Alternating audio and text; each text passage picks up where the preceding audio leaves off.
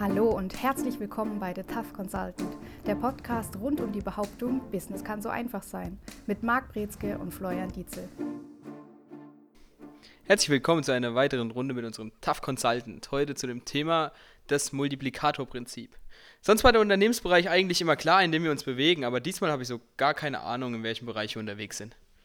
Also, heute geht es vor allen Dingen um die Frage, wie sieht es aus bei Unternehmen, die sich auf einen bestimmten Bereich fokussieren und jetzt hier besonders hohe Ergebnisse erzielen wollen. Zum Beispiel klassischerweise im Vertrieb, dass die Vertriebsleute höhere Abschlüsse erzielen, mehr Angebote rausschreiben oder auch Kunden stärker akquirieren. Das ist so Kern von dem Gebiet, wo wir uns heute bewegen.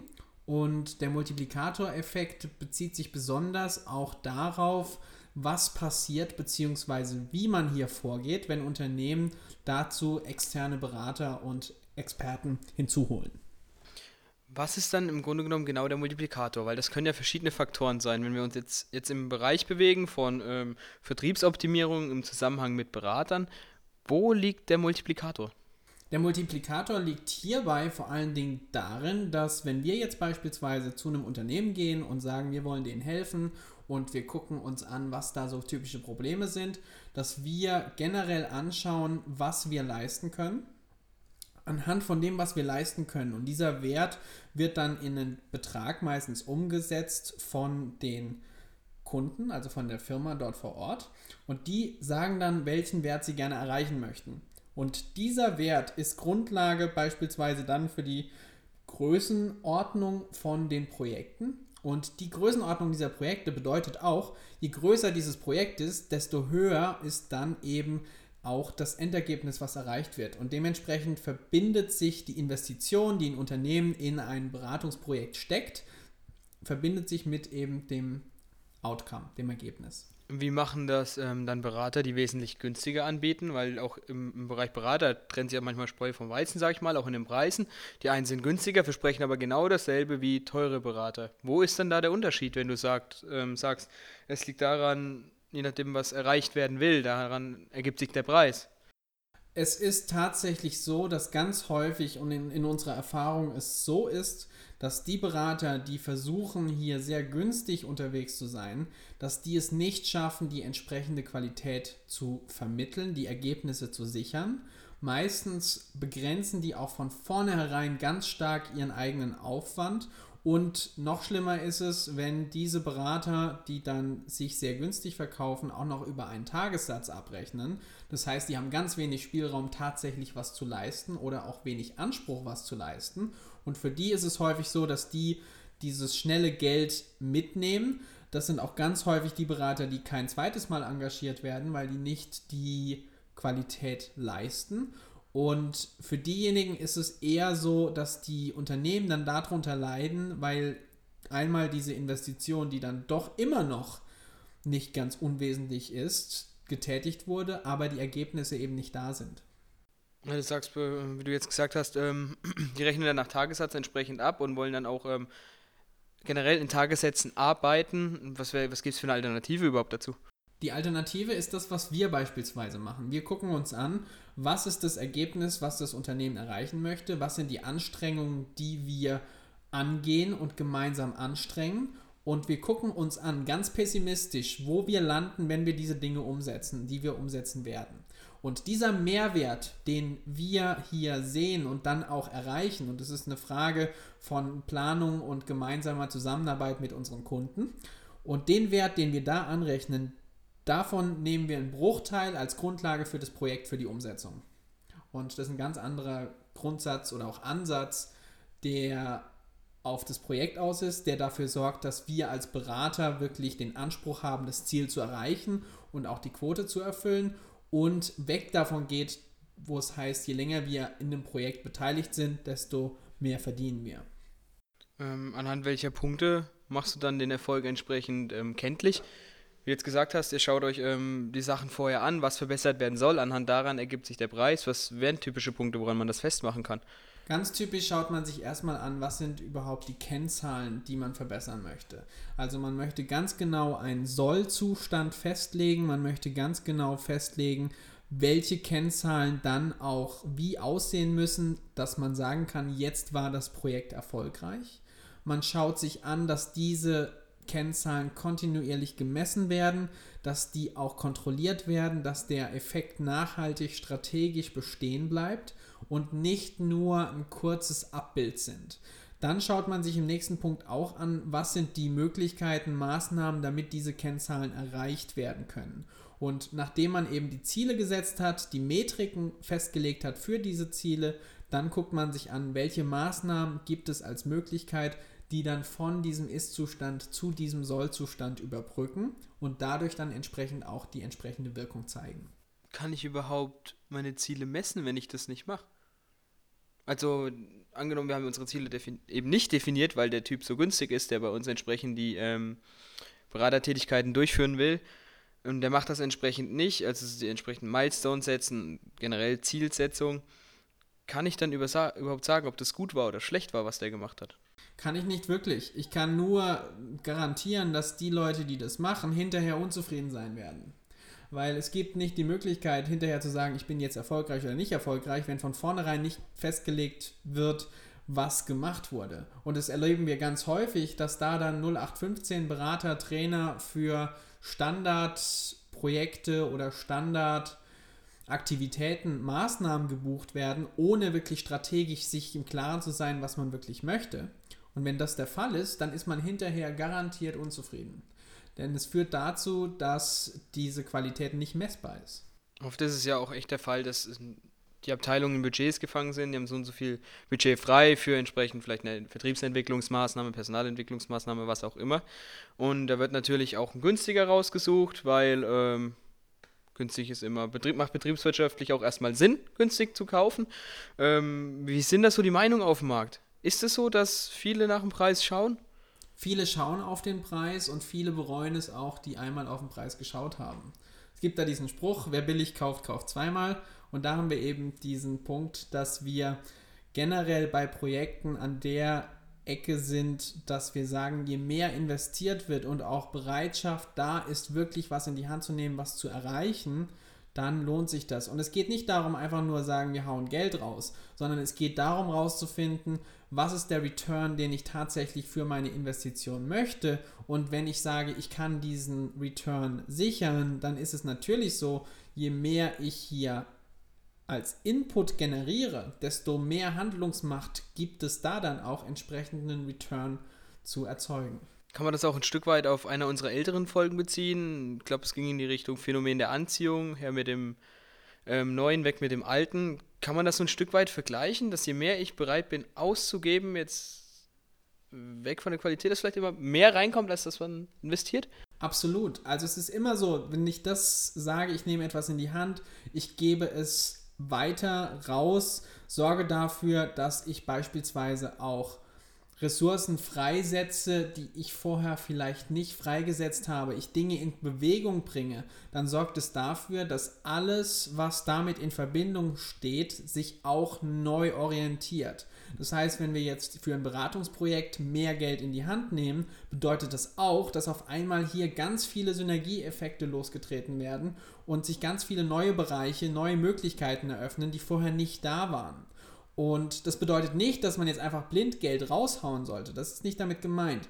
Aber es geht darum, dass ich doch durchaus bereit sein muss und bereit sein möchte zu investieren, weil ich dann sagen kann, okay, wenn ich jetzt hier entsprechend investiere, strategisch reinstecke. Und es geht nicht nur darum, Geld oder finanzielle Mittel zu investieren, sondern viel wichtiger ist es auch, die Zielsetzung reinzustecken, die Energie, die Aufmerksamkeit, auch die Wertschätzung von dem Projekt selber, was da losgetreten wird. Und das ist alles, was durch den Geldbetrag auch sichtbar wird, wie stark hier die Wertschätzung entsprechend ist.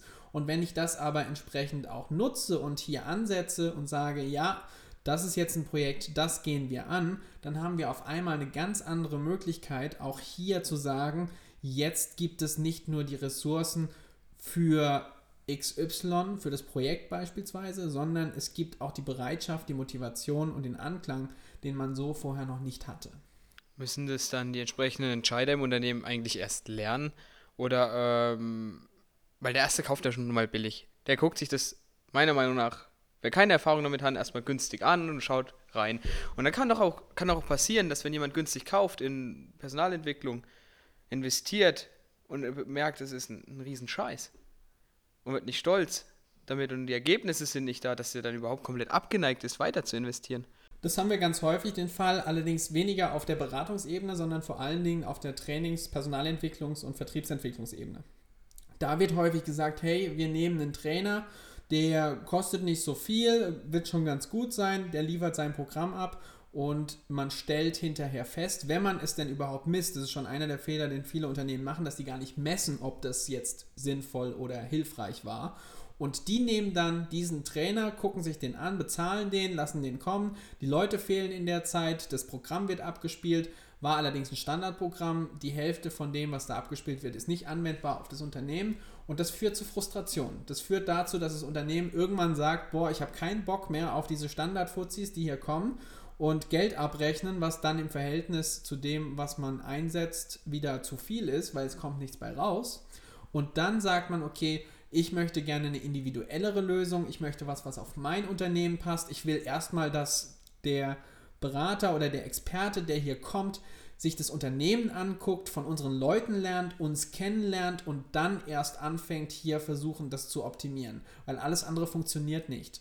Zumindest nicht strategisch, nicht nachhaltig und nicht auf dem Level, wo man sagt, hier spiegelt der Return das wieder.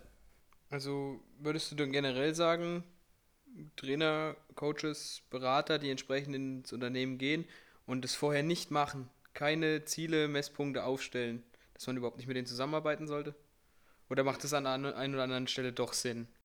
Sagen wir es mal so, es ist häufig so, dass diese Standardprogramme zu einem gewissen Punkt doch etwas bringen und die Philosophie ist, lieber ein bisschen was gemacht als gar nichts gemacht. Also die haben ihre Berechtigung, die haben auch häufig Programme, die sind okay, die machen Spaß. Wir hatten auch schon mal drüber gesprochen, dass da häufig auch so ein kleiner Mindset-Faktor, Motivationsfaktor mit drin ist, der auf jeden Fall, in jedem Fall eine Rolle spielt und auch da zum Tragen kommt.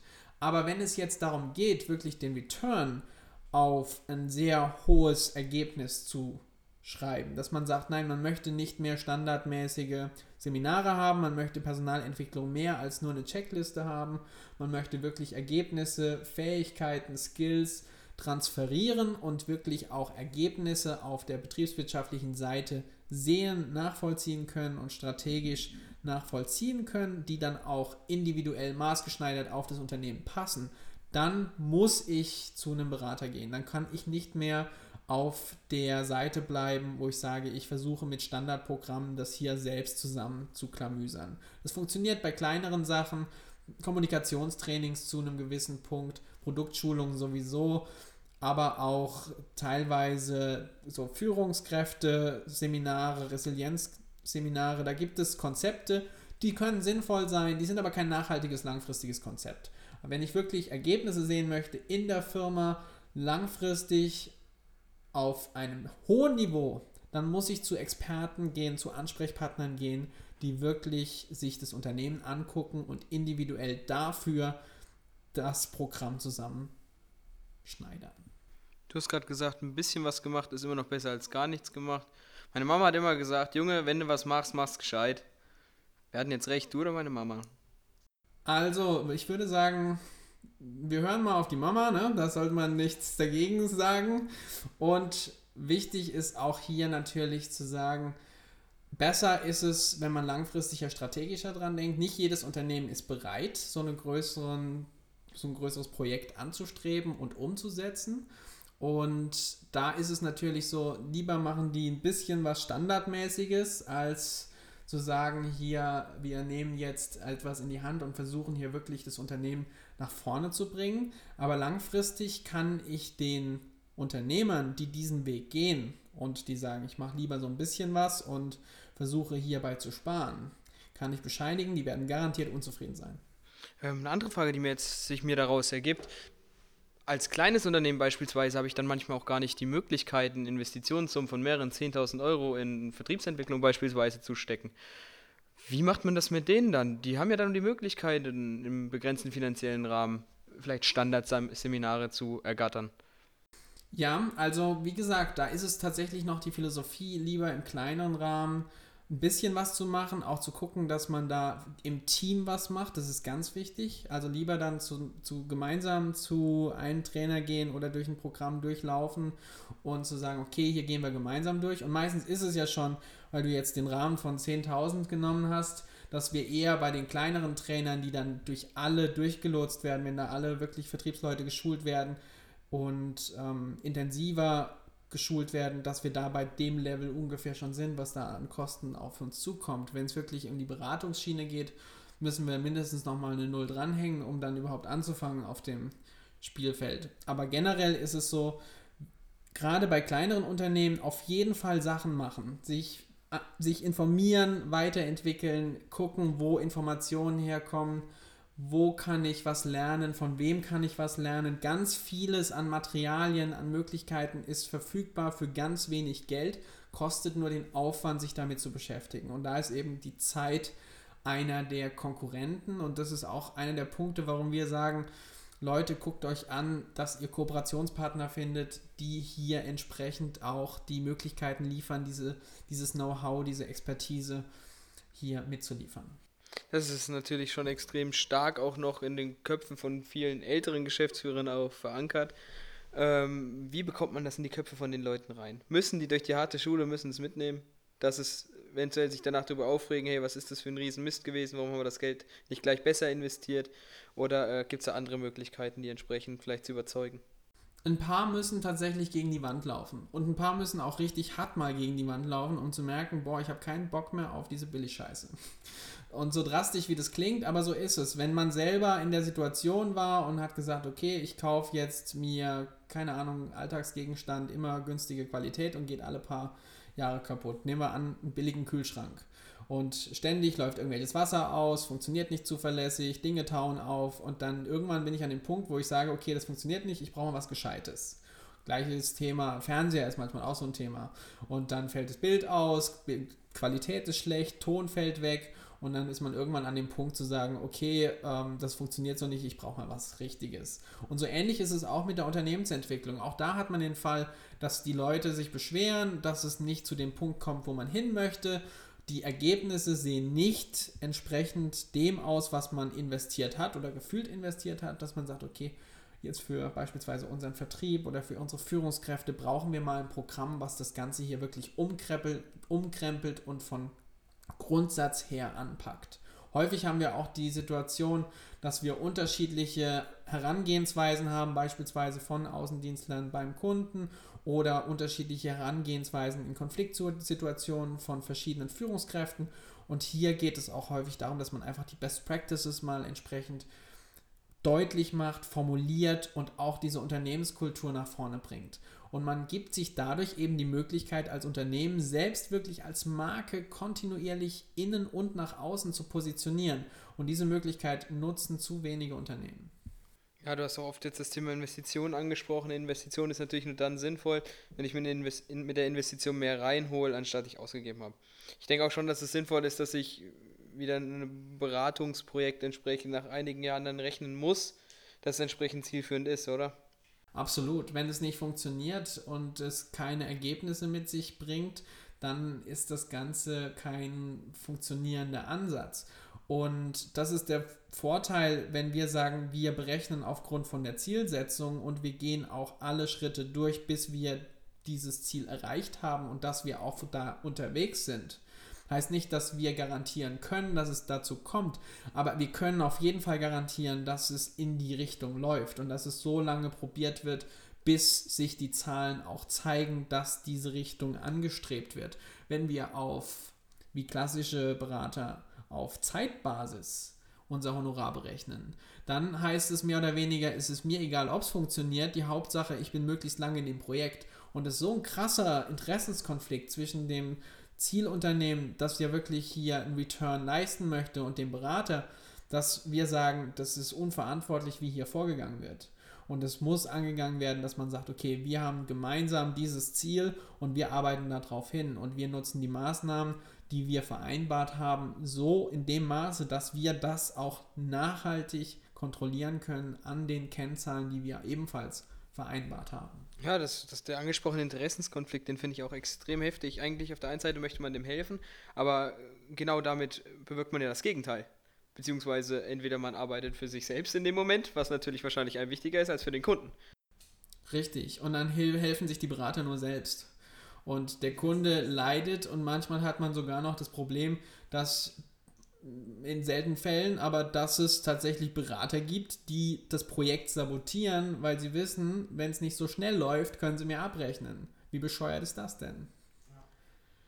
Ich denke, bei einem sind wir uns alle einig, es sollte, wenn nicht in Beratungsprojekte investiert wird, wenigstens in Personalentwicklungsprojekte sonst investiert werden, die mit auch meistens damit einhergehend sind.